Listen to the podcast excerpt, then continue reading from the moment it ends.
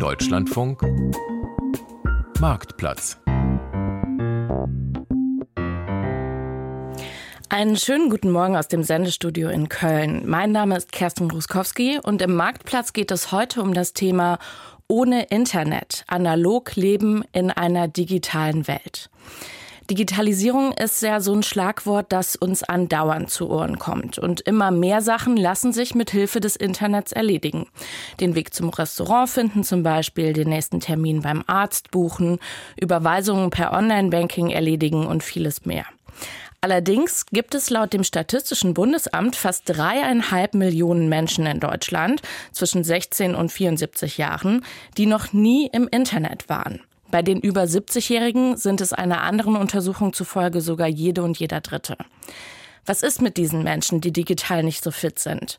Die vielleicht den Großteil ihres Lebens in einer Welt ohne Internet und Smartphone gelebt haben und nicht so intuitiv wissen, wie sie sich heute im immer digitaler werdenden Alltag zurechtfinden sollen.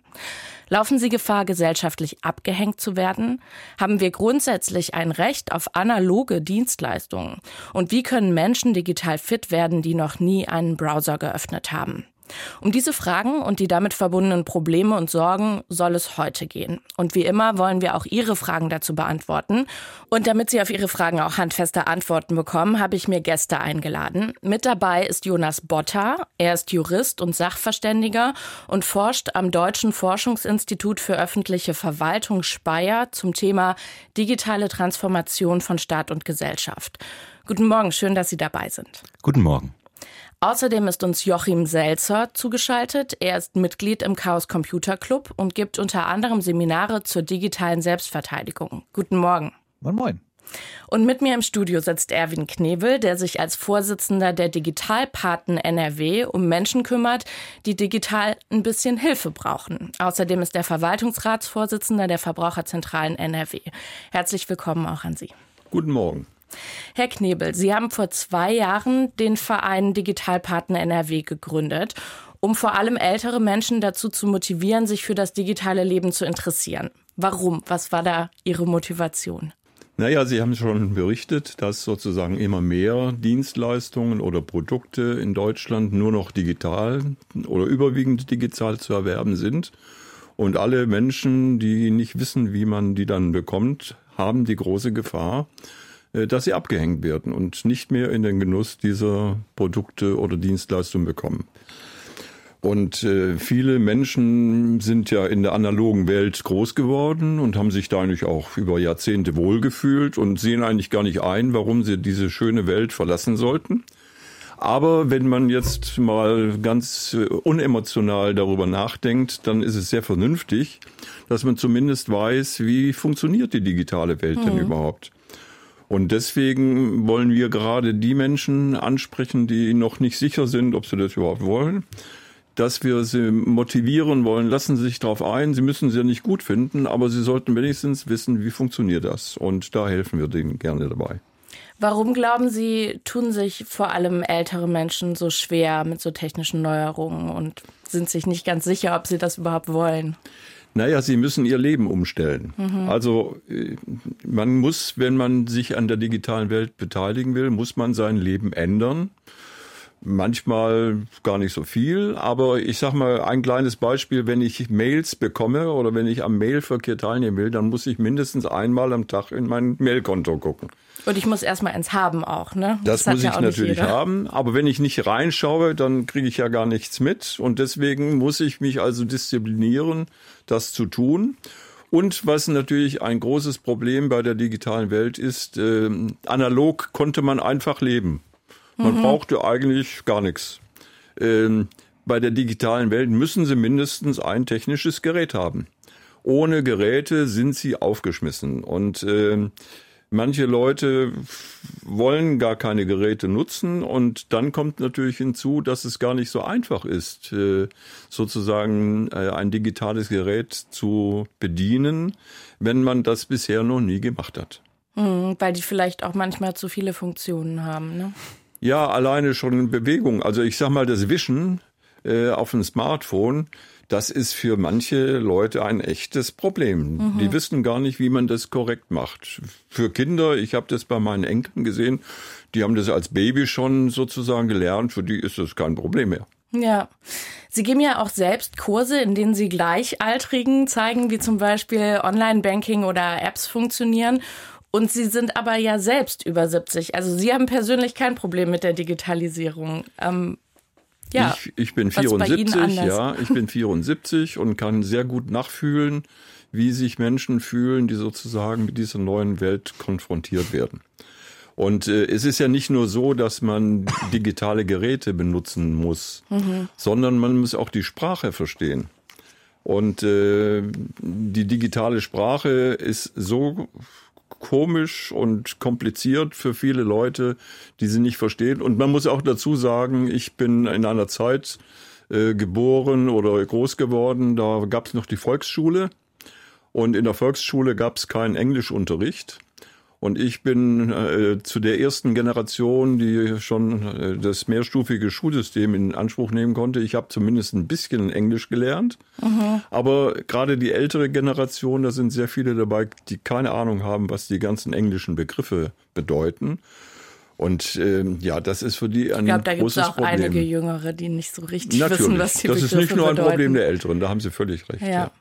Was ist denn die größte Herausforderung bei Ihrer Aufgabe als Ehrenamtler, um Leute da ranzuführen an die Digitalisierung? Die größte Herausforderung ist Geduld.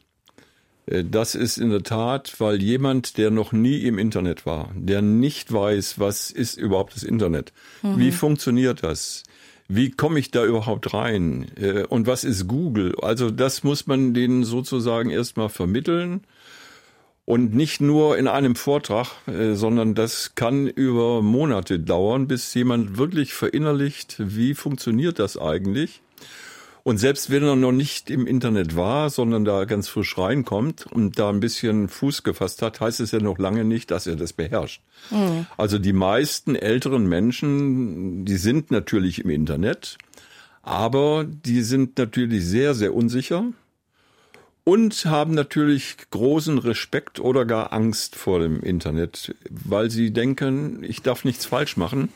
Wenn ich auf die falsche Taste drücke, löse ich irgendwas auf, aus, was möglicherweise mein Schaden ist oder das Gerät geht kaputt. Mhm. Also das sind so ganz Kleinigkeiten, die aber behoben werden können, wenn man Geduld hat, wenn man den Leuten beibringt. Und das Zweite ist, dass sozusagen man den älteren Menschen nicht zumuten kann, dass sie jetzt mal drei Monate lang einen Volkshochschulkurs besuchen, mhm. der einmal in der Woche nachmittags zwei Stunden Einführungsseminar gibt, sondern das ist in der Tat eine Einzelbetreuung. Und deswegen haben wir unser Projekt auch Digital Paten genannt.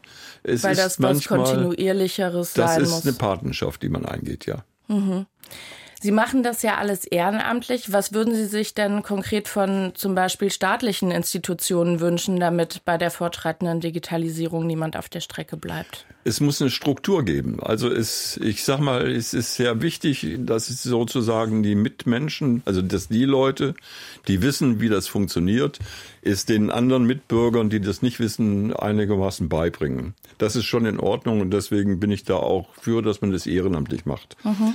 Aber das ist eine Bildungsaufgabe, die ich vergleichbar finde wie die Schulbildung und die wird ja auch nicht ehrenamtlich gemacht. Das stimmt. Äh, ich bin der Meinung, dass es sozusagen schon eine gesamtgesellschaftliche Aufgabe ist, dafür zu sorgen, dass alle Menschen lernen, wie man in dieser neuen Welt klarkommt. Mhm. Gerne mit Ehrenamtlichen, aber dann muss die Öffentlichkeit eine Struktur schaffen, wo Ehrenamtliche tätig werden können. Also äh, Einrichtungen schaffen, wo man eigentlich äh, hingehen kann und da kann man gerne auch ehrenamtlich tätig sein. Sehr gut. Ähm, Herr Selzer, Sie sind Mitglied beim Chaos Computer Club und Sie geben ja auch selbst Kurse und beraten Menschen zu vor allen Dingen Datenschutzthemen. Wo sehen Sie denn die größten Probleme bei der Digitalisierung? Ich behaupte einmal, dass die digitale Welt noch mitten in einer Einführungsphase ist. Das heißt, wir lernen das Ganze erst kennen und versuchen herauszufinden, wie das Ganze funktioniert. Mhm. Viele von uns, mich mit eingeschlossen, sind begeistert davon. Aber gleichzeitig merke ich auch, wie wir, weil wir eben meiner Ansicht nach noch in einer, in einer sehr frühen Phase sind, ähm, noch eine sehr unausgereifte Technologie haben. Das heißt, da werden viele Sachen eingeführt, da werden Vorgänge digitalisiert. Ähm, ja, sie werden, sie werden in meinen Augen nicht gut digitalisiert, äh, sie werden unverständlich digitalisiert, sie werden, sind möglicherweise für die Leute, die diese Prozesse eingeführt haben, verständlich, aber sie sind für Leute, für Außenstehende schwer einsichtig. Ähm, und wir setzen das Ganze aber jetzt schon produktiv ein. Zu einem Zeitpunkt, wo ich der Meinung bin, es ist noch zu früh, sich wirklich komplett darauf zu verlassen, sondern wir müssten eher gucken, dass wir zum jetzigen Zeitpunkt Möglichkeiten uns offen halten, ich drücke es jetzt mal ein bisschen auf, auf Denglisch aus, äh, ein, ein, analoges Fallback zu haben. Mit anderen Worten, dass wir Möglichkeiten haben, dass wenn aus welchem Grund auch immer das Digitale nicht funktioniert oder Leute auch sagen, tut mir leid, das ist mir zu kompliziert, ich, ich möchte weiter analog äh, leben und arbeiten können, dass wir dafür Fälle geschaffen haben, dass wir, dass wir auch solche Leute ernst nehmen und ihnen auch diese Möglichkeit geben. Also, dass wir zweigleisig fahren sozusagen, nicht nur digital, sondern gleichzeitig auch noch analog. Wenn jemand sagt, tut mir leid, ich möchte meine Steuererklärung weiterhin auf dem Blatt Papier ausfüllen, mhm. finde ich, sollten wir ihn nicht an den Laptop zwingen, ja. Okay. Ja, eine Untersuchung zeigt ja auch, dass zwar 93 Prozent der Deutschen im Internet unterwegs sind und trotzdem wollen 44 Prozent, dass Angebote eben nicht nur online, sondern auch offline zur Verfügung stehen sollten. Ähm, glauben Sie, dass das auch damit zusammenhängt, was Sie gerade gesagt haben, dass die Dinge einfach noch nicht so gut genug funktionieren digital? Ich nehme mal so, so, so ein paar Beispiele, ähm, die ich jetzt vor kurzem erst äh, habe, äh, habe erleiden dürfen. Also ich habe zum Beispiel letztens versucht, meinen, meinen Führerschein im Rathaus äh, umzutauschen. Und dazu mhm. muss ich dann erstmal auf eine Webseite gehen und einen Termin klicken, aber das durfte ich nicht um eine bestimmte Uhrzeit machen, weil die dann schon vergeben waren und dann erst im nächsten Jahr welche zu finden waren. Dann habe ich dummerweise den falschen Vorgang angeklickt, musste dann wieder unverrichtete Dinge zurückgehen, weil ähm, die Bearbeiterin zwar Führerscheine tauschen, aber nicht ausgeben darf. Mhm. Das hätte man einfacher gestalten können. Da hätte man die, die Oberfläche auch mal für, für, für dumm, äh, dumme Menschen wie mich mal ein bisschen intuitiver gestalten können. Oder ich war letztens in der Gaststätte und da konnte ich nicht mehr auf einer Speisekarte bestellen, sondern ich musste mit meinem Smartphone einen QR-Code scannen und dann hatte ich da die Speisekarte, dann konnte ich mir das zusammenklicken und dann ich, wollte ich die äh, Bestellung abschicken. Dann hieß es, ja, willst du eine Benachrichtigung haben? Ja, will ich. Geht aber nicht, wir brauchen deine Mobiltelefonnummer. Und das ist in meinen Augen so ein Vorgang, wo ich mir sage, nee, also wenn ich in eine Gaststätte gehe und ich möchte eine Pizza bestellen, dann möchte ich mit einem Menschen reden und dem sagen können, hier, gib mir die Pizza. Und dann muss das auch so gehen. Ich möchte da nicht eine Mobiltelefonnummer mhm. angeben können, um, um dann eine Benachrichtigung zu bekommen, dass meine Pizza fertig ist. Und deswegen bin ich der Meinung, also ja, wir, wir haben viele Vorgänge digitalisiert, einige in meinen Augen auch sehr gut. Mhm. Aber bei anderen habe ich den Eindruck, naja, es wundert mich nicht, wenn Leute sich diesen Vorgängen verweigern und zu sagen, das ist mir zu unsicher, zu kompliziert. Sie können ja auch, wenn sie jetzt ähm, online sich verklicken, sie können ja auch tatsächlich Mist bauen. Sie können tatsächlich da aber auch viel Geld verlieren. Sie können ähm, online wunderbar betrogen werden. Und hm. wenn Leute sich da verunsichert fühlen und sagen, nee, ich möchte lieber in einer Welt bleiben, die ich verstehe, dann finde ich nicht, sollten wir sie dafür belächeln und sagen, naja, Gott. Komm mal mit. Zivilisationsverweigerer, sondern wir sollten sagen, gut, wir mhm. nehmen dich ernst. Würden Sie Herrn Knebel zustimmen, dass der Staat da auch zumindest ein Stück weit in der Verantwortung ist, es sicherzustellen, dass man da eben niemanden zurücklässt, sozusagen? Ich sehe beim Staat vor allen Dingen, also einmal ja, stimme ich ihm zu, ich sehe beim Staat unter anderem auch noch die Verantwortung, dafür zu sorgen, dass staatliche Strukturen, wenn sie digital arbeiten, katastrophensicher gemacht werden. Wir haben jetzt in den letzten Jahren immer wieder Fälle erlebt, bei denen Schulen, Krankenhäuser, Rathäuser, Universitäten Tage, Wochen, mitunter Monate lang nicht vernünftig arbeiten konnten, weil die einen, einen Schadsoftwareangriff zu überleben hatten oder mhm. sich von dem wieder erholen mussten. Und da bin ich auch der Meinung, müssen wir Wege schaffen, dass solche Fälle vorbereitet werden, dass man sich ähm, darauf vorbereitet, angegriffen zu werden, dass da auch mal eine Infrastruktur ausfällt, dass man natürlich auch dafür sorgt, dass sie schwerer angegriffen werden können als jetzt. Und dass für den Fall, dass wir uns irgendwas eingetreten haben, wir eine Möglichkeit haben zu sagen, na gut, okay, wir kriegen vielleicht nicht den liebgewonnenen digitalen Betrieb in gleicher Qualität analog irgendwie aufrechterhalten. Aber wir haben zumindest eine Möglichkeit, vernünftig weiterarbeiten zu können und müssen nicht einfach sagen, gut, so also nächsten drei Wochen ist halt das Rathaus mal zu. Hm. Herr Botter, Sie sind Verwaltungsrechtler und Sie beschäftigen sich ja vor allem mit der digitalen Transformation von Staat und Gesellschaft. Und Sie sind in dem Bereich auch als Sachverständiger im Deutschen Bundestag tätig. Was würden Sie denn sagen, wie gut das aktuell funktioniert aus Ihrer Sicht, diese digitale Transformation von Staat und Gesellschaft? Also der Herr Selzer und der Herr Knebel sind ja jetzt da nicht so begeistert, würde ich mal vorsichtig sagen. Ja, vielen Dank. Ich denke, man muss unterscheiden eben zwischen beiden, also Staat und Gesellschaft. Beginnen wir mal mit der Gesellschaft. Wir haben das ja in der Einführung gehört. Der Großteil der Deutschen, für die ist ganz normal, dass sie einen digitalen Zugang zu Gütern und Dienstleistungen haben. Die Mehrheit verfügt eben auch heutzutage über einen PC, über einen Internetzugang. Gleichzeitig gibt es deutliche Unterschiede zwischen den Altersgruppen, Bildungsgraden und Haushaltseinkommen. Und die Internetgeschwindigkeit ist ja nun auch im ländlichen Raum und auch insbesondere in Ostdeutschland oft noch unzureichend. Gleichzeitig setzt digitale Teilhabe auch nicht nur eine Ausstattung, sondern auch, wir haben es jetzt schon mehrfach gehört, eine entsprechende Nutzungskompetenz voraus. Und auch dort gibt es in Deutschland einfach ganz klare Unterschiede. Und der Staat muss jetzt bei seiner Digitalisierung, also der Digitalisierung der öffentlichen Verwaltung, sowohl die Interessen dieser digital affinen äh, Mehrheit als auch das Recht auf Teilhabe einer in Anführungszeichen digital abgehackten Minderheit ähm, beachten. Das ist sozusagen ähm, die Koordinaten, die ähm, er haben muss. Mhm. Und ähm, gleichzeitig sieht es bei der Verwaltungsdigitalisierung aber noch sehr ausbaufähig in Deutschland aus. Also wenn ich noch kurz ausholen äh, darf, das zentrale Gesetz, was dafür gibt, ist das sogenannte Online-Zugangsgesetz. Mhm. Das gibt schon ein bisschen länger. Ne? Genau, das wurde 2017 ähm, noch unter der Großen Koalition äh, beschlossen und man hatte sich das ambitionierte Ziel gesetzt, bis Ende letzten Jahres ähm, alle Verwaltungsleistungen von Bund und Ländern digital zugänglich zu machen. Also sozusagen die Verwaltungspforte zu digitalisieren. Nicht das dahinterstehende Verfahren zwingend, sondern die Möglichkeit, den Antrag elektronisch bei der Behörde einzureichen. Und ähm, Anfang diesen Jahres waren von diesen tausenden äh, Leistungen 33 flächendeckend in Deutschland digitalisiert. Also, also Ziel verfehlt, könnte man sagen. Ja, also das Ziel, dieses Thema überhaupt auf die Tagesordnung zu bringen, das hat man auf jeden Fall geschafft. Also man darf nicht unterschätzen, äh, wie viel angefangen worden ist. Das wäre wahrscheinlich auch gar nicht passiert, wenn man sich nicht über, auf die Frist geeinigt hätte. Ähm, sie ist aber letztendlich gescheitert und aktuell wird eben dieses Gesetz neu im Bundestag beraten. Wo liegen denn da aus Ihrer Sicht die größten Probleme? Also warum hat es nur mit 33 von 1000 Dienstleistungen funktioniert? Ja, also das sind sowohl informationstechnische als auch organisatorische, als auch rechtliche Herausforderungen. Wir leben ja in einem föderalen Bundesstaat. Mhm. Ähm, jede, die Länder sind für ihre eigene Verwaltung erstmal primär zuständig. Wenn man jetzt nicht immer 16 verschiedene digitale ähm, Leistungen mindestens und teilweise bei den Kommunen sind das ja dann tausende verschiedene Verwaltungsleistungen haben möchte, muss man eben zusammenarbeiten innerhalb des Bundesstaates. Und das hat aber verschiedene verfassungsrechtliche, datenschutzrechtliche, vergaberechtliche Fallstricke. Und äh, die verlangsamen diese Kooperation erheblich.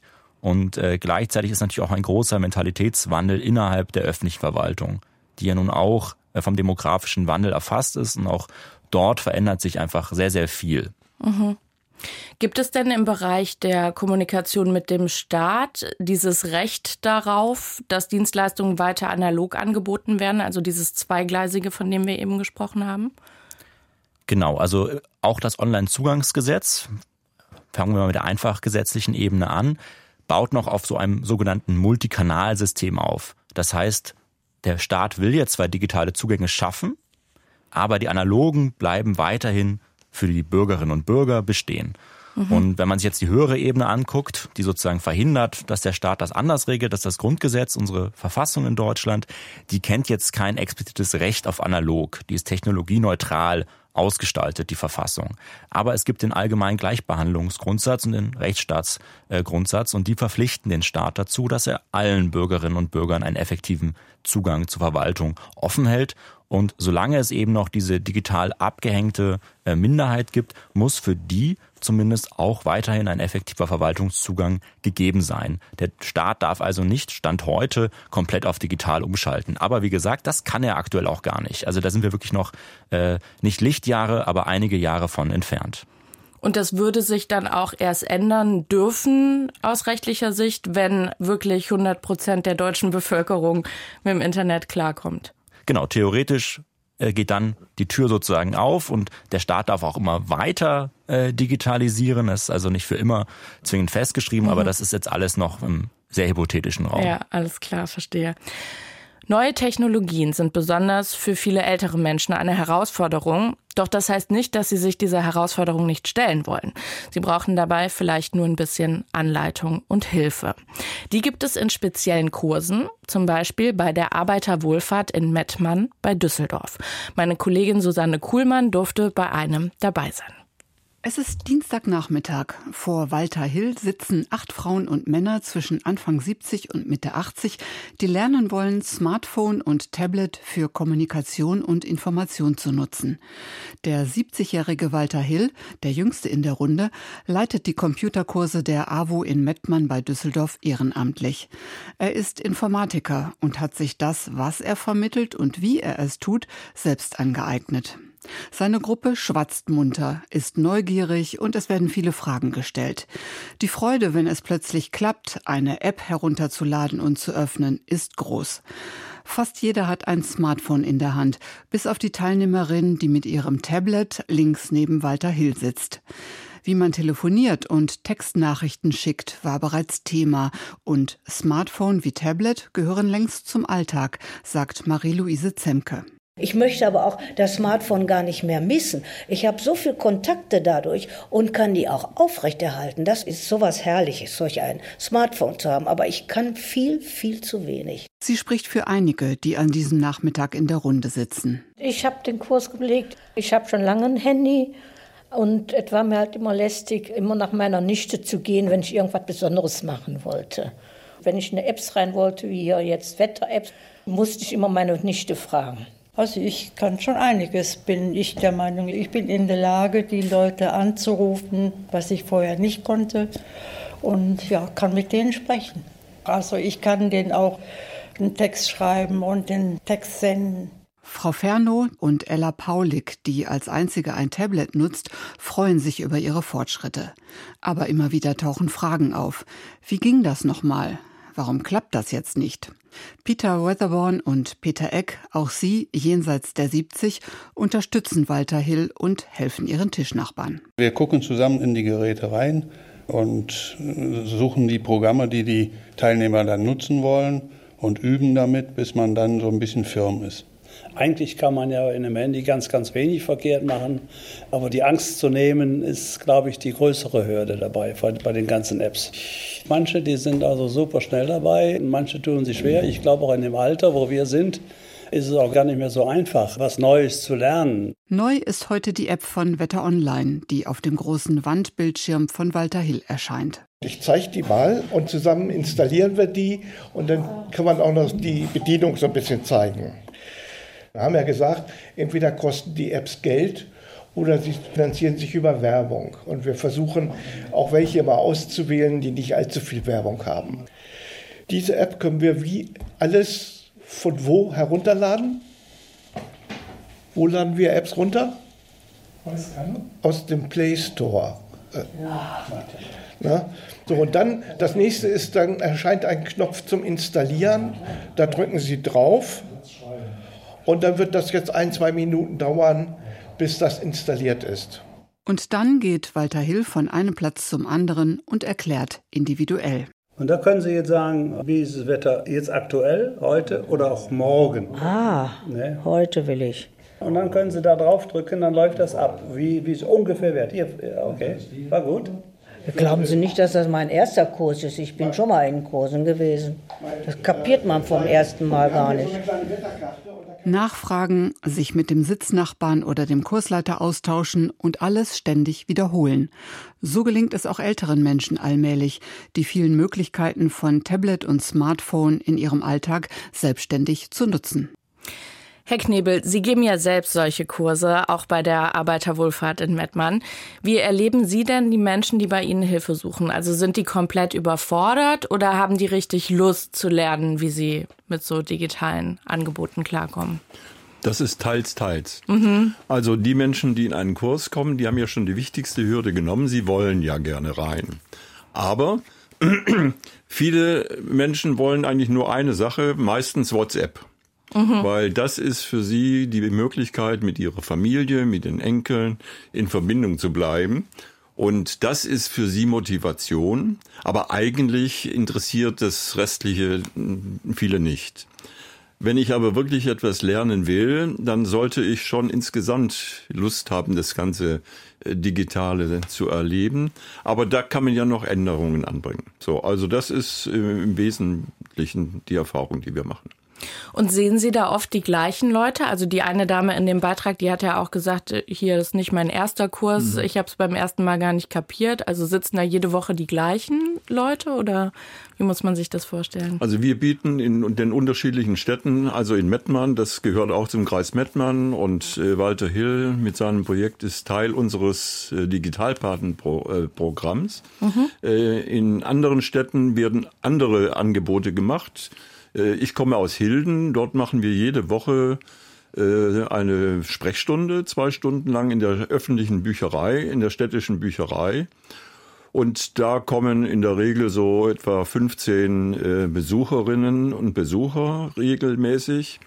wobei etwa die Hälfte derer, die kommen, regelmäßig jeden Mittwoch kommen. Ah, okay. und zwar sagen die, und das verstehe ich sehr gut, äh, sie kommen lieber einmal die Woche für eine Viertelstunde oder 20 Minuten, weil Sie in der Zeit äh, mehr lernen, als wenn Sie einen Vortrag von zwei Stunden an einem Tag in der Woche anhören müssten. Und dann kommen Sie jede Woche und dann kommen Sie auch so ein bisschen in die Übung und dergleichen mehr. Herr Selzer, Sie geben ja auch Kurse zur digitalen Selbstverteidigung, wie Sie das nennen. Also bei Ihnen geht es, glaube ich, öfter um äh, Datenschutz und nicht so um die Basics. Wer ist denn da so bei Ihnen die Zielgruppe und äh, erleben Sie das auch schon mal, dass Leute mehrfach kommen, weil sie es beim ersten Mal nicht alles verinnerlicht haben? Ich korrigiere mal ganz kurz. Oder ergänze Datenschutz und Datensicherheit ist bei uns auch ganz wichtig. Mhm. Äh, bei uns kommen viele Leute mehrfach. Also ich habe in meinen Veranstaltungen eine Dame, die praktisch jedes Mal äh, vorbeikommt mit einer neuen Frage und die sich auch sagt, na gut, ich nehme heute mal das mit, dann in, in einem Monat habe ich wieder eine neue Frage und, und, und komme damit. Das erleben wir auf jeden Fall.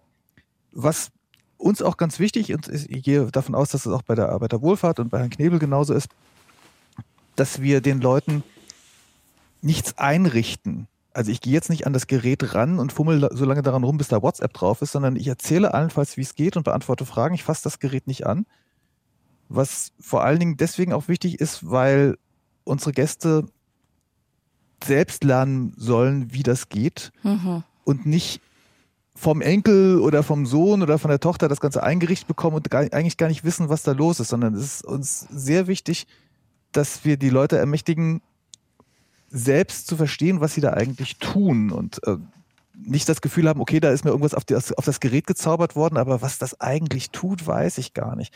Und das ändert auch eine ganze Menge an dem Umgang mit dem Gerät. Denn wenn ich selbst irgendwas drauf installiert habe, weiß ich, okay, das habe ich dahin getan. Hm, ich habe das Gefühl zu wissen, was ich da getan habe. Ich hätte auch jederzeit äh, es, lassen können. Im Gegensatz zu dem, sag ich mal, Standardverfahren, dass, dass ich da irgendwas draufgesetzt bekommen oder vorgesetzt bekommen habe, von dem ich nicht so richtig weiß, was das eigentlich tut. Und so wächst dann natürlich, wenn ich selbst an dem Gerät Hand angelegt habe, auch die Vertrautheit mit dem, mit dem Gerät. Verstehe. Wir haben den ersten Anrufer in der Leitung, Herr Dumann aus Itzehoe. Guten Morgen, was ist Ihre Frage? Ja, guten Morgen an die ganze gesamte Runde. Das, äh, ich habe da eine Frage dazu. Jetzt wird das ja auch mit dem iPhone, kann man auch Überweisungen machen, äh, ob das alles so hundertprozentig äh, sicher ist. Und ich meine überhaupt auch die ganzen Computertechnik und so. Da gibt es ja manche Sachen, die so mit Kaspersky gibt's ja, ist ja auch nicht mehr so sicher. Mhm. Das, diese Sicherungsprogramme, die man da eigentlich hat. Äh, da muss man eigentlich dann extra so ein Antivirusprogramm extra drauf haben, sonst kann man sich ja irgendwie dann Trojaner damit einfangen und dann ist der Computer dann hinüber. Da müsste man den auch wieder neu formatieren und der Trojaner kann ja äh, das auch äh, große Verursachung machen. Ne? Also es sind so ein bisschen zwei Fragen. Zum einen, wie sicher ist Online-Banking und wie sicher sind so Programme wie Kaspersky, die ähm, einen davor Trojanern und Ähnlichem schützen sollen. Verstehe ja. ich? Ja, genau. Das ist, glaube ich, eine Frage an den Herrn Selzer, die der, glaube ich, gut beantworten kann. Also der Paranoiker in mir sagt, dass ich, ähm, wenn ich eine Online-Überweisung tätige, immer zwei Faktoren dabei haben möchte. Also dass ich die, ähm, die, die Überweisung meinetwegen auf meinem Laptop auslöse, aber sie auf meinem Smartphone bestätigen muss. Das heißt, ich brauche zwei Geräte. Gelingt, Genau, zwei Geräte, also auch wirklich zwei physikalisch voneinander getrennte Geräte. Mhm. Ähm, es gibt inzwischen für das Smartphone Apps, die beides in einem kombinieren und ähm, das damit begründen, dass äh, zwar sich sowohl der erste als auch der zweite Faktor auf dem physikalisch gleichen Gerät befinden, aber das über zwei verschiedene Kanäle ginge. Ehrlich gesagt, traue ich der Sache nicht so richtig. Ich bin eher ein Freund von, ich löse auf meinem Laptop die Überweisung aus und bestätige sie dann auf, auf meinem Smartphone. Wenn man das macht, behaupte ich, ist das, naja, sicher ist immer so ein, so ein, so ein starkes Wort, aber ist das, ist das schon ein relativ zuverlässiges äh, Verfahren. Wobei es da natürlich auch wieder Probleme geben kann, wenn dann Ihr Smartphone auf einmal keine Funkverbindung mehr hat und Sie haben so einen halb ausgelösten Bezahlvorgang. Aber lassen wir das erstmal beiseite. Mhm. Das andere war die Frage nach dem Virenscanner. Genau. Virenscanner sind in der Szene extrem umstritten. Es gibt Leute, die sagen, ja, also ein Virenscanner gehört eigentlich auf jeden ordentlichen Computer drauf. Es gibt andere Leute, die sagen, naja, so ein Virenscanner, der hat dermaßen viel Zugriffsrechte auf der Maschine, weil er ja den, den Rechner untersuchen und äh, Schadsoftware abwehren muss, dass wenn dieses Gerät oder wenn der Virenscanner Mist baut, er auf extrem hohem Niveau Mist bauen kann. Mhm. Weswegen es Leute gibt, die am liebsten Virenscanner oh. gar nicht erst installieren würden. Und ähm, was der Anrufer jetzt auch ähm, jetzt angedeutet hat mit, mit Kaspersky, das Bundesamt für Sicherheit in der Informationstechnik hat ja zu Beginn des Ukraine-Kriegs eine Meldung veröffentlicht, in der es hieß, also die häufig damit zitiert wurde, ja, das BSI warnt vor Kaspersky. Das genau. hat es genau. in der Klarheit nicht getan, sondern das BSI hat zwei Absätze geschrieben. In dem ersten Absatz haben sie erstmal das generelle Problem von der Mächtigkeit eines Virenscanners angesprochen. Und im zweiten Absatz haben sie dann gesagt, na gut, und jetzt haben wir insbesondere das Problem, dass Kaspersky ein Hersteller aus dem Land ist, mit dem wir gerade nicht die allerbesten Beziehungen pflegen und dass äh, der theoretisch gezwungen werden könnte, den Virenscanner einzurichten, äh, so, so ähm, mit Kommandos zu versorgen, dass er dann die, die, die Zielgeräte im Westen angreift. Was ein theoretisches, aber denkbares Szenario ist. Okay, das so, heißt also nicht unbedingt, dass ein anderer Virenscanner sicherer ist als Kaspersky. Extrem, äh, genau. Es gibt äh, andere Viren, äh, Antivirenhersteller aus ebenso lupenreinen Demokratien, mh, hm, bei denen ich mindestens die gleichen Probleme hätte. Also das Problem, das wir mit Virenscannern haben, ist ein grundsätzliches. Mhm. Und insbesondere haben wir bei, bei Kaspersky eins. Was jetzt nicht heißt, dass ich die Dinge in Bausch und Bogen verdamme. Ich weise darauf hin, dass, dass die ein Sicherheitsrisiko darstellen. Und ähm, dass es auch oft genug auch schon Probleme ge gegeben hat. Ich habe irgendwann mal so am langweiligen Nachmittag so mal so 20 Artikel zusammengesucht, in denen die davon berichten, was passiert, wenn der Virenscanner mal wieder äh, nicht so arbeitet, wie er arbeiten sollte. Ich bin zumindest bei Microsoft-Betriebssystemen, also bei Windows mit einem Wort, der Meinung, naja gut, okay, ähm, wenn ich der Meinung bin, dass ein Virenscanner mich ruhiger schlafen lässt, was ja erstmal eine, eine, eine vertretbare Ansicht ist, dann brauche ich doch jetzt nicht unbedingt noch einen zusätzlichen Virenscanner eines externen Herstellers, dem ich auch noch vertrauen muss, sondern ich kann ja auch den von Microsoft selbst mitgelieferten ähm, Defender wählen. Mhm. Denn das Vertrauen über meine komplette Hardware habe ich ja bereits schon in die Hände von Microsoft gelegt, indem ich deren Betriebssystem nutze. Und ob ich jetzt noch ein Programm mehr von dieser, äh, von dieser Firma nutze, die sowieso schon die komplette Kontrolle über meinen Rechner hat. Das ändert jetzt an dem, an dem Gefahrenmodell überhaupt gar nichts. Das heißt also, wenn jetzt jemand einen Virenscanner haben möchte und sich damit wohler fühlt, meinetwegen, das, das, das kann, man ja mein, äh, äh kann man ja meinen, dann finde ich, kann man den, den, den Defender von Windows nehmen. Die, okay, aber es geht zur Not auch ohne, höre ich daraus. Virenscanner also, braucht man nicht unbedingt. Ich halte ihn nicht für unbedingt notwendig, aber Sicherheit ist immer ein Gefühl. Ja. Und ähm, wenn, es, wenn Leute sich jetzt mit einem Virenscanner wohler fühlen, weil sie sagen, na gut, ich meine, das Ding poppt doch ab und zu mal auf und sagt mir, dass da, dass, dass da gerade eine gefährliche Mail reingekommen ist oder es warnt mich gerade davor, eine, eine, die falsche Seite zu, zu besuchen, dann finde ich, ist das ja auch absolut ein Argument, so ein Ding zu nehmen. Ich persönlich halte von Virenscanner nichts, aber das heißt nicht, dass alle anderen auch nichts davon halten dürfen, sondern ich finde es absolut vernünftig, aus einer, aus einer ruhigen Überlegung raus zu sagen, ja, damit fühle ich mich besser. Okay. Ne? Also man kann sich jetzt darüber streiten, ob man auf Smartphones einen braucht. Da bin ich der Meinung, also ich sehe den Grund nicht, mhm. sich auf Smartphones einen Virenscanner zu installieren. Aber auch da sage ich, wenn sie sich dann wohler fühlen. Hm. Okay. Dürfte nee, also, kurz äh, ergänzen so, unter, unter, unter, Windows kann man ihn benutzen, bei Smartphones sehe ja, ich es ehrlich gesagt klar. nicht. Der Herr Botter wollte noch was ergänzen. Genau, zum Online-Banking, wo glaube ich vielleicht auch die Sorge des Hörers mit herkommt und das kann ich auch aus meiner ähm, kleinen, bescheidenen staatsanwaltschaftlichen Erfahrungen äh, sagen, sind oft eben Phishing-Angriffe, die dann Risiken mit sich bürgen, dass man eben eine E-Mail bekommt, die im Design der Sparkasse ist und dann die Aufforderung, eben seine Daten zu aktualisieren.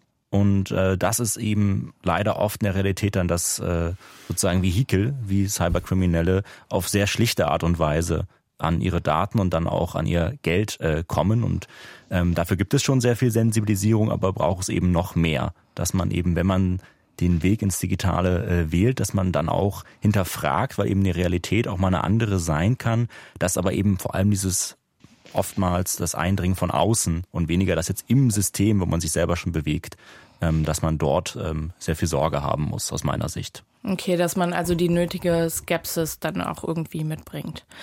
Herr Dummann. Ja, ich habe noch mal eine Frage. Ja. Äh, ich kaufe ja meistens mit, mit der Bankkarte ein, mit diesem Scanner. Wenn das dann, äh, wenn ich jetzt sage Lebensmittel und dann wieder, muss ich die PIN-Nummer eingeben, ja. ist das überhaupt hundertprozentig sicher, ob die da die Hacker dazwischen kommen von der wenn ich, mein, wenn ich bei Lebensmitteln eingekauft habe, dass die, die Buchung da überhaupt alles richtig läuft. Da habe ich nur mal die letzte Frage. Ja, Herr Selzer, ich glaube, hundertprozentig sicher ist wahrscheinlich nichts. Ne? Hundertprozentig sicher ist gar nichts. Also Sie müssen natürlich darauf vertrauen, dass der Supermarkt, bei dem Sie dann Ihre Karte einlesen lassen, dass der auf seine Sicherheit acht gegeben hat. Ähm, es gibt immer mal wieder Fälle, bei denen mit ähm, EC-Karten und Kreditkarten betrogen wird, aber es kommt relativ selten vor, dass der, ähm, der dass der, der Kartenleser selbst das Problem ist oder dass die Kommunikation des Kartenlesers mit der, mit der Bank ein Problem darstellt, ist theoretisch denkbar. Ich muss sagen, ich kaufe aber auch noch im Supermarkt mit EC-Karte ein. Okay, gut. Alles klar. Herr Dummann, vielen Dank für Ihre Fragen und einen schönen Tag für Sie. Das wünsche ich Ihnen auch. Dann danke dann. Ne? Danke. Und wir haben direkt die nächste Anruferin, Frau Reifenberger. Ähm, was ist Ihre Frage oder Sie wollten eine Erfahrung teilen, glaube ich. Ja, eine Erfahrung teilen und eine, eine, eine Forderung anmelden, mhm. die als erstes, dass das vom Tisch ist, im Rahmen der Gleichbehandlung, die durch Grundgesetz gewährleistet ist, äh, gesichert ist, möchte ich, dass auch alle Dienstleistungen der öffentlich der Daseinsfürsorge von vom Staat auf Dauer garantiert werden. Ich bin 78. Ich habe einen, eine Biografie mit sozusagen die mich zu einem äh, konsequenten Online-Verweigerer, also Digitalverweigerer gemacht hat. Äh, jetzt das Mithören ihrer Sendung und die kürzlichen äh, Pannen bei meinem Bruder, der zwei Studien absolviert hat, ne, Mathematik und Medizin, der also nicht blöd ist und der trotzdem die große ähm, Katastrophe mit seinem Computer erlebt hat, eine große Betrugsmasche erlegen ist haben mich darin bestärkt, dabei zu bleiben, da ich mit meinen 78 auch im einfachen analogen Verfahren per Telefon und Post äh, schon den ein oder anderen Fehler in der Verwaltung meiner Geschäfte gemacht habe mhm. und fürchterlich mir, zu, mir fürchterliche Pannen zutraue, die ich verursache, wenn ich nun das auch noch äh, mir zumuten würde. Die andere Seite ist die, dass ich mich auch im Rahmen von Corona sehr eingeigelt habe, gerade aber in der Corona-Hochzeit habe ich die Erfahrung gemacht, dass ich für manche Informationen, die für mich wichtig waren, um darauf zu reagieren und mich dadurch zu manövrieren, tatsächlich auf meinen Bruder zugegriffen habe, telefonisch und ihn ausgenutzt habe, etwas für mich sozusagen nachzuschlagen. Ich sag's das mal. Das hat er vielleicht ja auch gerne hat gemacht. Hat er gemacht, ja. Ähm, ich schlage normalerweise in einer riesen Bibliothek, die mein verstorbener Ehemann mir hinterlassen hat, ständig alles nach, aber aktuelle Dinge wie zum Beispiel ja, zu Corona kann ich nicht nachschlagen, kann ich auch in der Zeit mit einer Wochenzeit Zeitung nicht äh, hinreichend abdecken. Darum habe ich Leute in Anspruch genommen und missbraucht und angerufen. Also Sie, Sie hatten nicht das Gefühl, dass Sie ausreichend von staatlichen Stellen auch über ähm, ja. die neuesten Corona-Informationen so auf dem Laufenden so gehalten wurden. Ganz genau. Herr Botter, wie haben Sie das erlebt? Können Sie das nachvollziehen, diese Erfahrung? Also ich glaube, die Hörerin hat ganz schön diese Ambivalenz des Digitalen beschrieben, weil einerseits ermöglicht es dem Staat eben aktuell, das war während Corona ja auch sehr erforderlich, ähm, Daten zur Verfügung zu stellen, die Verordnungstexte zur Verfügung zu stellen, sodass man überhaupt wusste, was im jeweiligen äh, Land zum jeweiligen Zeitpunkt galt. Und das änderte sich ja, wir erinnern uns alle daran, auch ähm, sehr schnell, ähm, was an Regelungen ähm, existiert hat. Gleichzeitig muss der Staat natürlich auch noch auf andere Art und Weise ähm, die Bürgerinnen und Bürger informieren. Bloß Gerade in so einem äh, Krisenzustand ist das natürlich beschränkter möglich. Also was gibt es für Möglichkeiten? Es gibt das Amtsblatt, das muss öffentlich ausgehangen äh, werden. Dann, das heißt aber auch, dass sie entsprechend die Orte aufsuchen äh, müssen. Muss man ähm, mobil sein, unter anderem genau. dann auch. Ja. Und äh, natürlich im, jetzt im absoluten Katastrophenfall, wir reden jetzt äh, vielleicht weniger jetzt von einer anhaltenden mehrjährigen Pandemie, ist natürlich auch mit Feuerwehr und äh, Polizei äh, Notansagen, wie jetzt beispielsweise ein Bombenfund oder so, da kann der Staat jetzt nicht einfach nur äh, digital informieren informieren und auch ähm, beim Katastrophenwarntag äh, gibt es ja einerseits diese ähm, Nachricht, die man jetzt mittlerweile auf Smartphone bekommt, aber und da rüstet der Staat ja auch wieder auf, soll es auch wieder mehr Sirenen geben, weil natürlich alle Leute äh, erreicht werden müssen und nicht nur die, die über ein Smartphone verfügen. Ähm, ich, auf einer gesellschaftlichen Ebene können wir, glaube ich, darauf äh, bauen, dass das auch mit aufgefangen wird natürlich. Sie haben das selbst beschrieben, dass Sie dann erfreulicherweise im äh, Familienkreis sozusagen Infos äh, bekommen haben, aber der Staat darf sich natürlich auch nicht auf der Verantwortung stehlen und noch ein Satz. Sie haben ja auch die Daseinsvorsorge am Anfang angesprochen. Ähm, das ist das, was ich vorhin ähm, ausgeführt habe. Der Staat darf eben ähm, noch aus Gleichbehandlungsgründen allen Bürgern muss er einen effektiven Zugang zur Verwaltung gewähren. Das gilt insbesondere natürlich auch für die äh, Daseinsvorsorge. Frau Reifenberger, sind Ihre Fragen damit beantwortet, hoffe ich. Ja, ich finde das richtig, dass er das nochmal betont hat, Herr Potter, dass der Staat weiterhin die Dinge garantieren muss, die, die äh, man ohne, äh, äh, die man unbedingt braucht, dass man die auch ohne, ohne äh, Computer, Smartphone mhm. erreichen kann. Ich möchte also nicht irgendwann gezwungen sein, meine Steuererklärung über Elster zu machen. Ich mache sie weiterhin mit, mit den Bögen, die ich der, im Gemeindehaus auflese. Ja, Genau, das sieht ja ganz gut aus, dass Sie das auch weiterhin machen können. Vielen Dank und äh, schönen Tag für Sie, Frau Reifenberger. Danke, wiederhören. Herr Knebel, wir hatten eben schon mal das Thema Online-Banking und ähm, da haben Sie noch was auf dem Herzen bei dem Thema, weil das oft auch Fragen sind, die in Ihren Kursen aufkommen. Ja, also das Thema Online-Banking ist also das angstbesetzteste Thema und auch das komplizierteste für viele Leute, äh, so dass das also ein Thema ist, mit dem wir ständig konfrontiert werden. Aber es ist für die Digitalpaten, für die Ehrenamtlichen ein großes Problem, denn wir wollen natürlich nicht erfahren, mit welchen Pins und Tanz und dergleichen da gearbeitet wird. Und was die Leute auf dem Konto haben auch. Und das ne? auch. Und mhm. ähm, deswegen möchte ich nochmal darauf zurückkommen. Es wurde vorher gesagt, es ist nicht nur eine staatliche Aufgabe, sondern es ist eine gesamtgesellschaftliche Aufgabe und unter anderem auch die Aufgabe derer, der Wirtschaft, die davon profitiert, dass ihre Kunden alle Online-Banking oder äh, Online-Wege eintreten, dafür zu sorgen, dass ihre Kunden das auch können. Mhm. Und deswegen fordern wir auch, dass die Firmen sozusagen erstens Rücksicht nehmen wenn sie schon online sind, dann müssen sie aber ihren Kunden Zugangswege schaffen. Zum Beispiel, dass man noch jemand telefonisch erreicht. Das finden sie bei vielen Firmen nicht mehr. Das stimmt, da hat man oft einen Computer dann am Telefon. Da können sie nur noch äh, online gehen. Aber ich bin auch der Meinung, dass gerade das Thema Online-Banking eine klassische Aufgabe für die Banken und Sparkassen wäre. Und, also dass äh, die Anbieter selber genau, sich darum kümmern, dass die, die, Leute. Genau, die Mitarbeiter der Sparkasse, die sind nämlich natürlich in einer anderen Weise mit den Geheimnissen der Konten vertraut. Und da fällt mir nur ein schönes Beispiel ein, wenn es richtig ist, was ich gehört habe, dass die Hamburger Sparkasse zum Beispiel sich selbst verpflichtet hat, dass in jeder Filiale der Sparkasse einmal im Monat in jeder Filiale ein Online-Banking-Training oder Kurs angeboten wird für alle, die daran teilnehmen. Und was ich auch sehr gut finde, ist, äh, dass äh, wenn die Sparkasse in Hamburg eine Filiale schließt, dass dann das Gebäude jetzt nicht verscherbelt oder sonst wie anderweitig genutzt wird, sondern dann zur Verfügung gestellt wird der äh, Gemeinde oder den Bürgern, dass die dort zum Beispiel ehrenamtliche Gruppen äh, tätig werden lassen, um äh, Online-Kurse oder andere Kurse durchzuführen oder äh, also Bildungsaufgaben gemacht werden. Das sollte man auch mal in dem Zusammenhang erwähnen. Mhm. Wir haben einen weiteren Anrufer in der Leitung. Äh, es hat hoffentlich jetzt geklappt mit Herrn Werner aus Heidelberg. Was haben Sie für eine Frage? Guten Morgen. Ja, guten Morgen aus Heidelberg. Hallo. Ähm, ich möchte mal kurz voranstellen, dass ich als Lehrer Digitalisierung als eine große Chance aussehe und es auch sehr viel nutze. Äh, nichtsdestotrotz hat mich am Montag doch eine äh, Aussage von Digitalminister Wissing sehr, sehr erstaunt, weil er einfach ganz äh, salopp gesagt hat, alles Analoge sei schlichtweg schlecht, weil es keine äh, Daten generiere und wo keine Daten seien, kann Digitalisierung nicht stattfinden.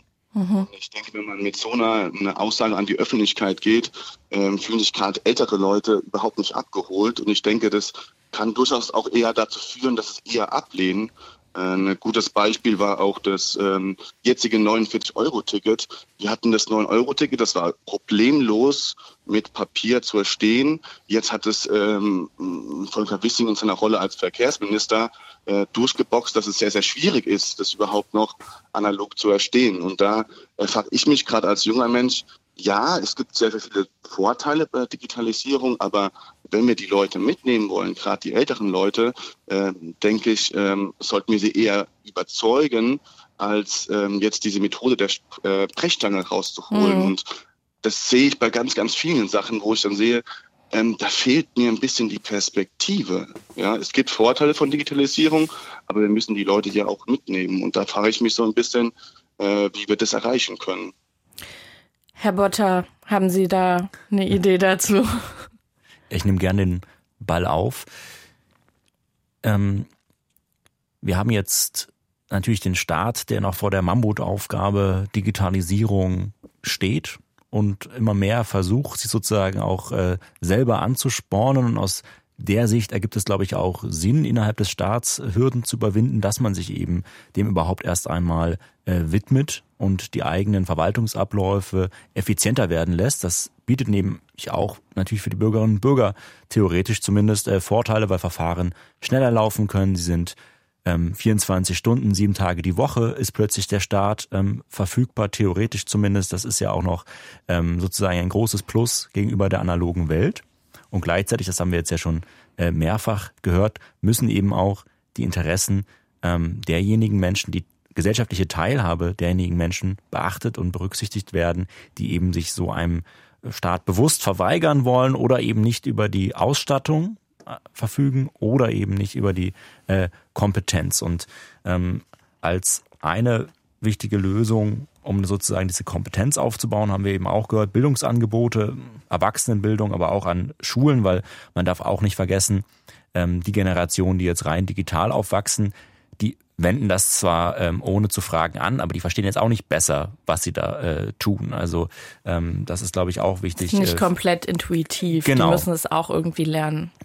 Ja, genau. Also und ähm, was jetzt zum Beispiel das 49-Euro-Ticket äh, angeht oder auch ähm, andere Aspekte, auch bei der Bahn ist das ja gerade in der Diskussion, glaube ich, bei den äh, Supersparpreisen, dass das auch ähm, nur noch unter bestimmten äh, Datennennungen erfolgen kann. Da kommt natürlich auch immer der Datenschutz äh, hinzu. Der gilt sowohl für Private als auch für den Staat. Jegliche Verarbeitung personenbezogener Daten braucht eine Rechtsgrundlage. Also man darf jetzt nicht unter dem äh, Gewand, Gewand des digitalen Fortschritts möglichst viele Daten äh, von den Bürgerinnen und Bürgern äh, ziehen, die dann als eigene ökonomische Interesse äh, sind. Mhm. Ähm, das Problem ist bloß, dass wir im Datenschutzrecht ein großes Vollzugsdefizit haben. Also die Behörden, die dafür zuständig sind, können nicht das machen, was sie sozusagen machen müssten, weil dafür ist einfach ähm, der Anwendungskreis viel, viel zu groß und gleichzeitig die Ausstattung ähm, immer noch äh, zu gering. Also da muss noch nachjustiert werden, um die Daten besser zu schützen, auch von staatlicher Seite. Genau, gleichzeitig kann man da nur eine Schwerpunktsetzung äh, vollziehen. Also eine vollständige Kontrolle ähm, geht wie in allen Rechtsgebieten, auch im Datenschutz natürlich nicht. Mhm. Herr Werner, ja, vielen Dank für die Frage und äh, Ihnen auch noch einen schönen Tag. Danke, gleichfalls. Wiederhören. Ciao, ciao. Wir erweitern unsere Runde jetzt noch um eine weitere Person. Meine Kollegin Britta Mersch äh, hat nämlich die ganze Sendung über unser Telefon und unser E-Mail-Postfach im Blick gehabt. Und da sind äh, tatsächlich auch ein paar Fragen per Mail gekommen. Genau, sind ein paar Fragen per Mail gekommen. Und äh, was jetzt äh, dazu passt, was gerade gesagt wurde, ist, dass äh, sich auch junge Leute äh, bei uns gemeldet haben und gesagt haben, sie wünschen sich eigentlich mehr Selbstbestimmung. Also sie werden da so reingezogen. Es gibt ganz viel Digitalisierung, sie müssen ganz viel nutzen, aber sie haben manchmal gar nicht mehr die Möglichkeit, dem zu widerstehen verstehen. Ne? Also auch vielleicht so sozialen Netzwerken, in sozialen Netzwerken nicht mitzumachen. Also da wünschen sich viele mehr Selbstbestimmung. Und ein ganz konkretes Beispiel hat auch Karin Cox geschildert. Sie kommt aus Mannheim und sagt, sie ärgert sich darüber, im öffentlichen Schwimmbad kann man vor Ort kein Ticket mehr kaufen. Also man muss das dann online machen. Und äh, sie sagt, das Schwimmbad ist leer. Zwei oder drei Schwimmer. Und das findet sie bürgerfern, arrogant. Und da wünscht sie sich doch irgendwie mehr Bürgernähe, dass eben da zumindest die Option besteht, auch ähm, anders handeln zu können. Also das sind jetzt mal so ein paar Beispiele, wo Leute sagen, nee, das finden sie nicht in Ordnung, wie sich das entwickelt. Ja, das äh, Thema Schwimmbad, äh, der Herr Knebel grinst schon, ähm, weil das war ja der Auslöser für die Gründung der Digitalpaten NRW. Vielleicht erzählen Sie da mal kurz. Äh, das hatte, glaube ich, auch was mit Corona zu tun. Ja, genau. Im ersten Jahr von Corona, da hatten wir in unserer schönen Stadt ein wunderschönes Freibad und das öffnete im heißen Sommer. Aber es durften nur die Menschen rein, die ihr Ticket im Internet kauften. Und wir sind ja eine kleine Verbraucherorganisation und wir haben gesagt, das ist zwar in Ordnung, kann man gut verstehen, aber es muss natürlich für die Menschen eine Regelung geben, die das nicht können oder wollen und haben versucht, äh, eine Notlösung herbeizuführen. Das hat leider nicht geklappt. Äh, zu unserer Trauer, sage ich mal, hat auch die Politik, die kommunale Politik da nicht groß mitgeholfen. Und dann haben wir gesagt, so geht das nicht. Äh, also es muss was getan werden, um den Menschen erstens zu helfen, dass sie sich künftig ihr Ticket erwerben können. Gerade ältere Leute sind nämlich auf Aquagymnastik auch angewiesen. Mhm. Und wir müssen auch dafür sorgen, dass die Rahmenbedingungen stimmen, dass sozusagen gerade bei kommunalen Firmen, ich sag mal, dass privatwirtschaftliche Firmen da zögern, ist ärgerlich, aber na gut, aber kommunale Firmen, und das sind die Stadtwerke in meiner Stadt, wenn die selbst sozusagen das ignorieren, dann finden wir das nicht akzeptabel. Insofern wäre das schon wichtig, dass öffentliche Unternehmen auch dafür sorgen, dass auch analoge Angebote erhalten bleiben. Mhm. Genau, und äh, wenn man jetzt nochmal dabei bleibt, wir hatten ja eben schon kurz angesprochen, das 49-Euro-Ticket, da haben wir nämlich auch wirklich ganz viele E-Mails bekommen von Hörerinnen und Hörern, die sagen, es soll in Zukunft digital sein, soll es nur noch auf dem Smartphone geben. Da fühlen sie sich wirklich ausgegrenzt und sagen, das kann nicht sein. Also kann man denn da protestieren? Kann man denn da irgendwas tun, dass man sagt, es gibt es dann doch noch als Chipkarte oder in Papierform oder wie auch immer? Haben Sie damit schon Erfahrungen gemacht, Herr Ja, Kleber? also ich sag mal, die meisten äh, der Menschen, die heute an den Schalthebeln der Macht in Anführungsstriche sitzen, die können sich nicht vorstellen, das sind ja jüngere Leute, die können sich nicht vorstellen, dass es Leute gibt, die nicht im Internet sind. Hm. Und deswegen organisieren die solche Abläufe aus ihrer persönlichen Wahrnehmung und äh, da hilft nur eins, man muss die darauf hinweisen. Und äh, ich kann dann nur empfehlen, dass alle Menschen, nicht nur Senioren, auch diejenigen, die äh, äh, jünger sind, dass sie einfach Briefe schreiben oder anrufen oder ich weiß nicht was an machen. Wen? Dass sie, an die an die Firmen, an die Bahn oder an die Politik, an den Bürgermeister einfach sich zu Wort melden denn sonst erfahren die Leute ja gar nicht, dass es ein Problem gibt. Ja. Und das, denke ich, kann einer kaufen ein paar Briefmarken und bei jeder Gelegenheit, wo sie äh, den Eindruck haben, da müsste was getan werden, schreiben sie an die Firma äh, und machen sie darauf aufmerksam, dass sie erwarten, dass sozusagen auch Rücksicht auf sie genommen wird. Aber das Recht hat man ja nicht, also das ist ja dann schon. Das Recht äh, ist schwierig. Ja, bis, bis auf diese öffentliche Verwaltung habe ich ja gerade gehört, ja, genau. dass der Staat dafür zu sorgen hat, ja. Äh, aber wo endet der Staat und wo fangen die wirtschaftlichen Betriebe an? Die Bahn, ist das jetzt Staat? Mhm. Also ich sag mal, das sollte man Druck erzeugen, sage ich mal. Also auch die Herr Bahn ist grundrechtsgebunden, die ist ja 100 Prozent ja, Staatshand. Also die, wenn wir von der Deutschen Bahn reden, äh, ja. da kann man sich nicht rausreden, auch wenn man ein privatwirtschaftliches Unternehmen gegründet hat. Ja, ist ein guter Hinweis, ja.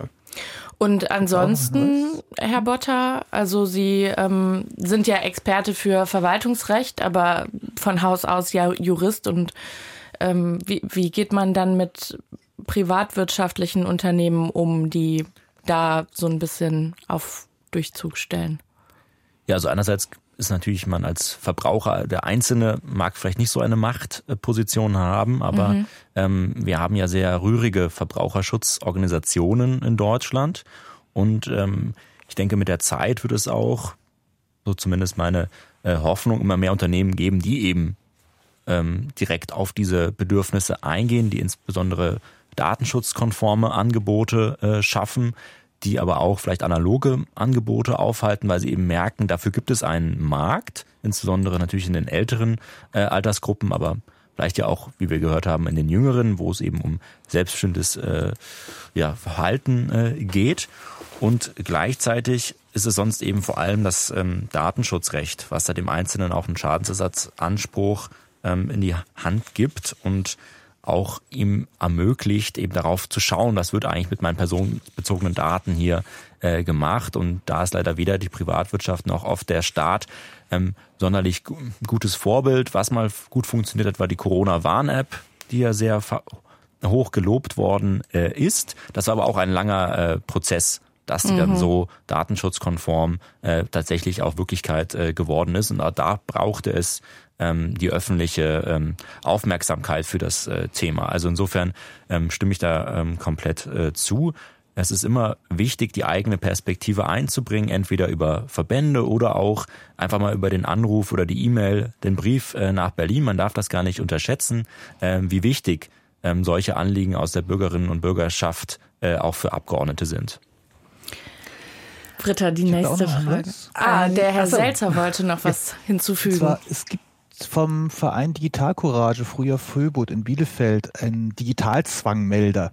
Das mhm. ist, wenn Sie so richtig hip und digital unterwegs sind, eine Webseite, aber Sie können auch ganz profan einen Brief an Digitalcourage schicken, in dem Sie dann sagen, dann und dann ähm, wurde ich dazu gezwungen, mich ähm, einer, einer App oder irgendeines digitalen Vorgangs zu bedienen, obwohl das eigentlich anders hätte gehen können bitte, liebe, äh, liebe Digital Courage, kümmert euch doch mal darum. Und Digital mhm. Courage ähm, hat einmal im Jahr die Verleihung des sogenannten Big Brother Awards bei okay. denen sie dann so. So ein Negativ-Award hört sich so an. Ja, ein, ein Negativpreis. Und ja. den, den, wollen sie nicht haben. Ja. Und äh, da äh, äh, picken sie dann auch ganz gern mal so die, die, die schlimmsten Sünder raus und, und prangern das öffentlich an. Okay. Genau, wir haben noch viel mehr Fragen, die wir gar nicht mehr alle unterbekommen, nee, aber wir tun unser Bestes. Genau, also was auch immer mal wieder auftaucht, ist äh, diese Frage, warum sind die Seiten eigentlich auch so äh, kompliziert programmiert? Also dass es wirklich schwierig ist, sich da zurechtzufinden, was muss ich als nächstes anklicken, wo geht der Pfad hin, äh, wo geht's weiter?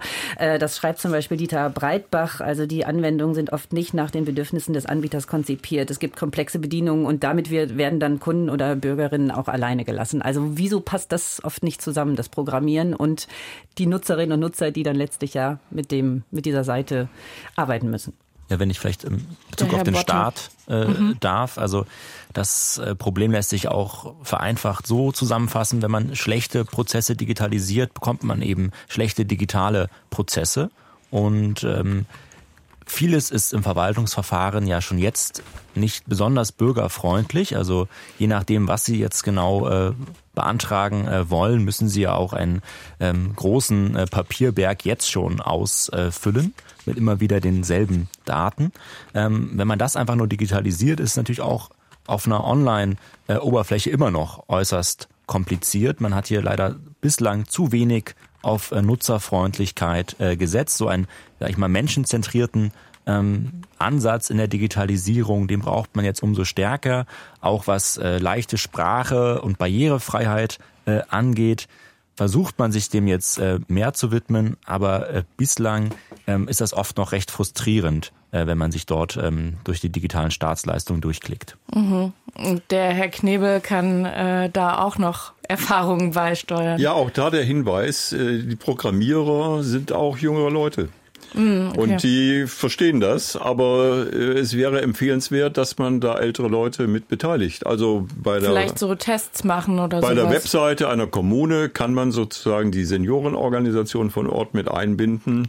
Und auf Bundesebene haben wir der BAXO, das ist die Bundesarbeitsgemeinschaft der Seniorenorganisation, aufgefordert, doch einen Award auch zu vergeben für die bestprogrammierte Webseite oder App, äh, damit man sozusagen auch Anreize also einen richtigen bietet. Award. Richtig, ja, ja. Zur Motivation. Einen positiven ja, Award. Schön. Trotzdem stellen auch viele Hörerinnen und Hörer die Frage, man kann ja die Seiten programmieren, man kann das ja auch digital machen, aber warum gibt es dann so oft nicht die Möglichkeit, doch persönlich jemanden doch nochmal anzurufen und der da eben bei hilft, also von dem Unternehmen? Also man hat, viele haben so das Gefühl, sie sind dann total alleine gelassen. Also mhm. warum gibt es diesen Verzicht auf den persönlichen Kontakt, der für viele doch so wichtig ist? Das weiß ich auch nicht. Also ich habe neulich äh, Erfahrungen mit meiner Krankenkasse gemacht. Mhm. Äh, ich will gar nicht sagen, wer das ist. Äh, da gibt's keine Telefonzentrale mehr. Ja, das ist schlecht. Also ich habe die Durchwahl eines Sachbearbeiters, da, aber wenn ich den nicht erreiche, wollte ich dann wissen, wer vertritt denn den und mhm. dachte ich, rufst die Telefonzentrale an. Es gibt keine Telefonzentrale mehr. Es gibt dann einen Kundenservice, da meldet sich dann der Anrufcomputer. Äh, wenn Sie mich loben wollen, drücken Sie die Eins. Wenn mhm. Sie Ärger haben, zwei. Aber nach fünf Minuten kriegte ich dann den Hinweis, wir sind so überlastet, rufen Sie später nochmal an. Okay. Und das muss nicht sein. Also ich denke, da gibt es genügend Beispiele, auch in der privaten Wirtschaft, dass man zumindest einen Menschen erreichen kann, äh, der einen persönlich da berät oder sogar weiterhilft. Und wie gehen Sie persönlich dann mit sowas um? Also würden Sie dann sagen, okay, Protest und Sie melden sich bei der Krankenkasse und sagen denen, ja. was für Erfahrungen Sie gemacht haben? Oder genau, das sollte man denen mitteilen. Würden Sie irgendwann auch den Schritt gehen, die Krankenkasse zu wechseln? Wenn ich sicher wäre, ich finde jemanden, der das anders macht, dann vielleicht. Aber ich bin da auch nicht sicher, ob das dann auf Dauer was bringt. Ich denke, da muss man Druck erzeugen. Kämpfen für ja. die Rechte sozusagen. Und da erwarte ich von der Politik, dass sie da ein bisschen sozusagen auch ähm, den Rahmen so ein bisschen bereitet. Mhm. Verstehe ich.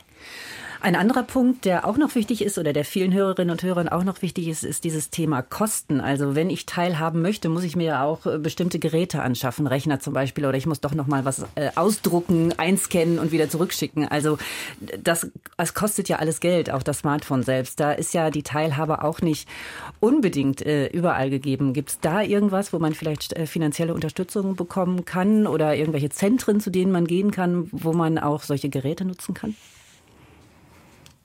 Also ich kenne da nur Zufallsangebote, wenn es ehrenamtliche Gruppen gibt, die sozusagen Altgeräte einsammeln, aufbereiten und dann kostenlos oder gegen die geringe Gebühr weitergeben. Mhm. Aber es gibt keine feste Struktur, wo man sozusagen sowas verlässlich organisiert. Das wäre vielleicht noch eine Idee, die man verfolgen könnte. Ja.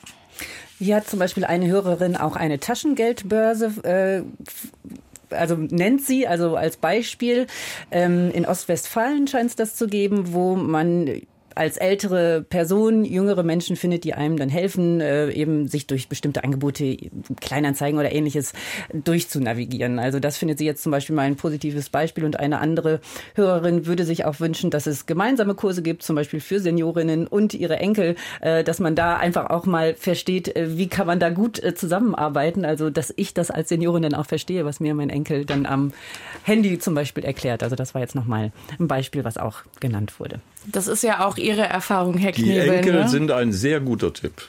Die Ki eigenen Kinder nicht so, ne? Die Generation da, direkt drunter. Da gibt es oft Spannungen und Ungeduld und habe ich doch fünfmal schon erklärt. Mhm. Aber bei den Enkeln, da habe ich die Erfahrung gemacht, dass die sehr viel Geduld haben und äh, sehr viel Empathie auch empfehlen. Also das kann ich nur empfehlen, das sollte man äh, in Anspruch nehmen.